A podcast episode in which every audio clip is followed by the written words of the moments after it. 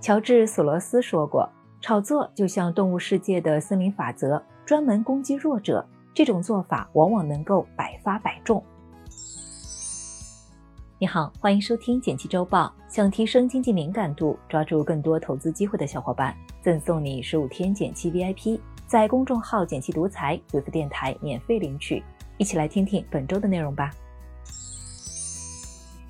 第一条解读，来听一听本周回顾。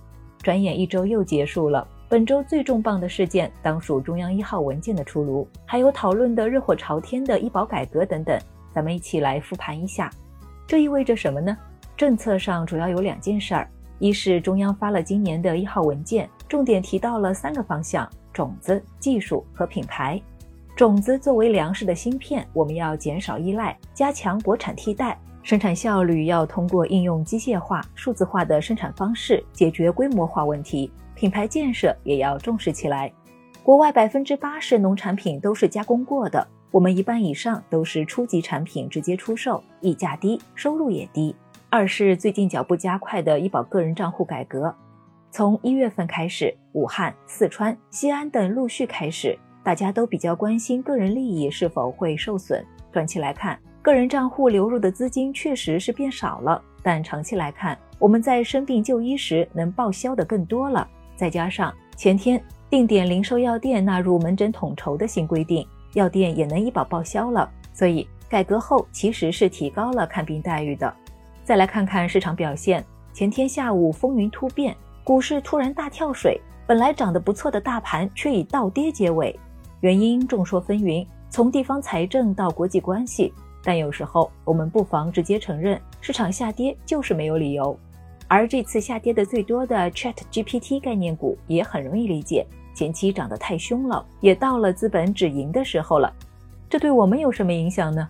面对股市波动，咱们要向巴菲特老爷子学习，过度关注短期的投资损益是没有意义的，反而会对我们产生极大的误导。股市波动才是常态，不是任何一件事都是有逻辑的。在股市遨游得有个好心态，而且被称为“聪明钱”的外资最近也一直在加仓，丝毫没有受到市场波动的影响，甚至可能还有点欣喜可以捡漏。第二条解读来听一听可转债提前赎回。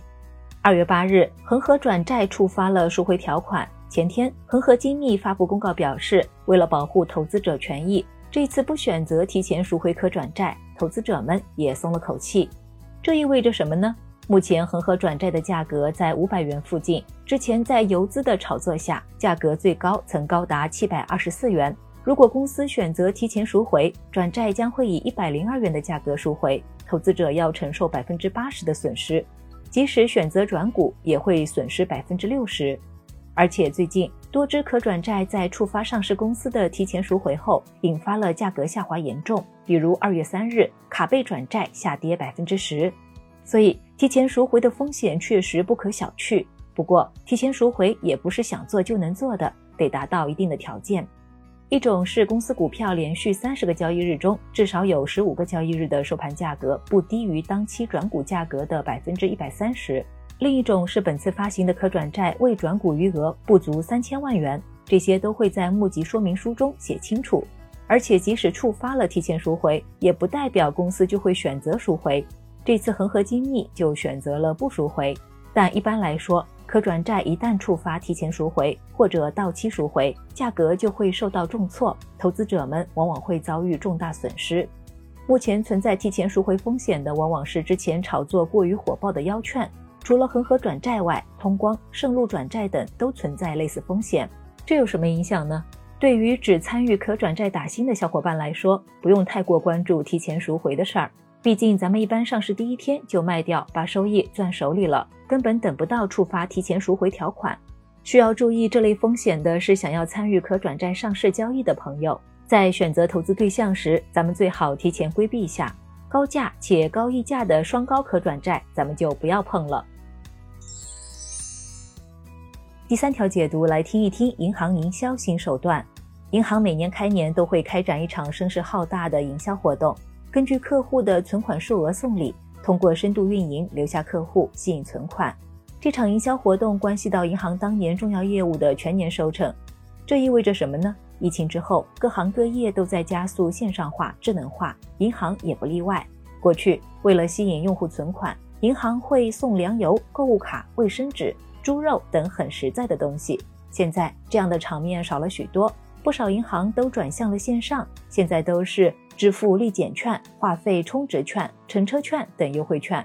最受银行喜爱的是立减金权益，简单的说就是满减的购物或服务优惠券。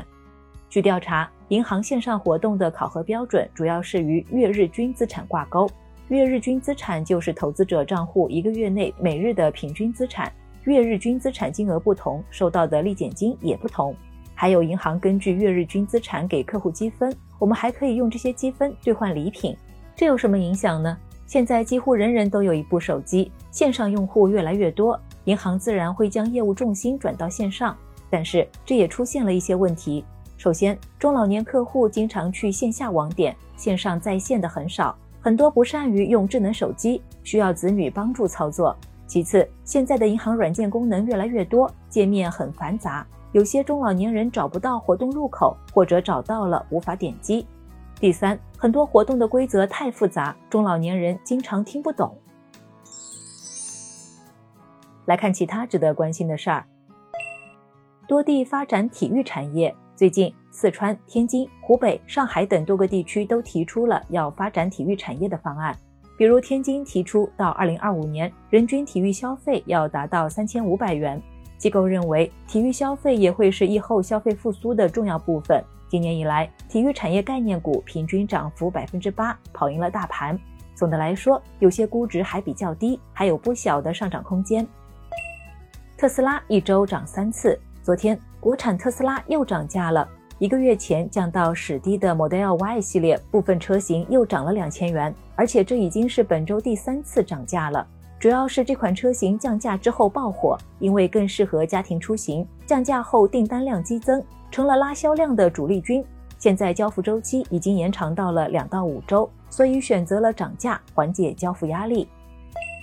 第八批国家药品集采启动，昨天发布了第八批国家药品集采启动的通知，从下周一开始将开展相关药品信息填报工作。这次集采的药品填报范围共包括四十一个品种、一百八十一个品规的药品。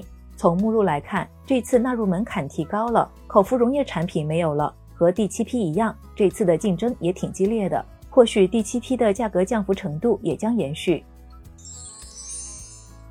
最后简单总结一下，我们一起回顾了本周大事件，然后带你了解了可转债提前赎回风险，最后和你聊了聊银行营销手段。感谢收听简七周报，喜欢本期内容的话，欢迎分享给朋友免费收听。最后推荐一篇精选的晚上聊财经。职场打怪升级只需七步，欢迎点击文字区链接收看。周末愉快，周一见哦。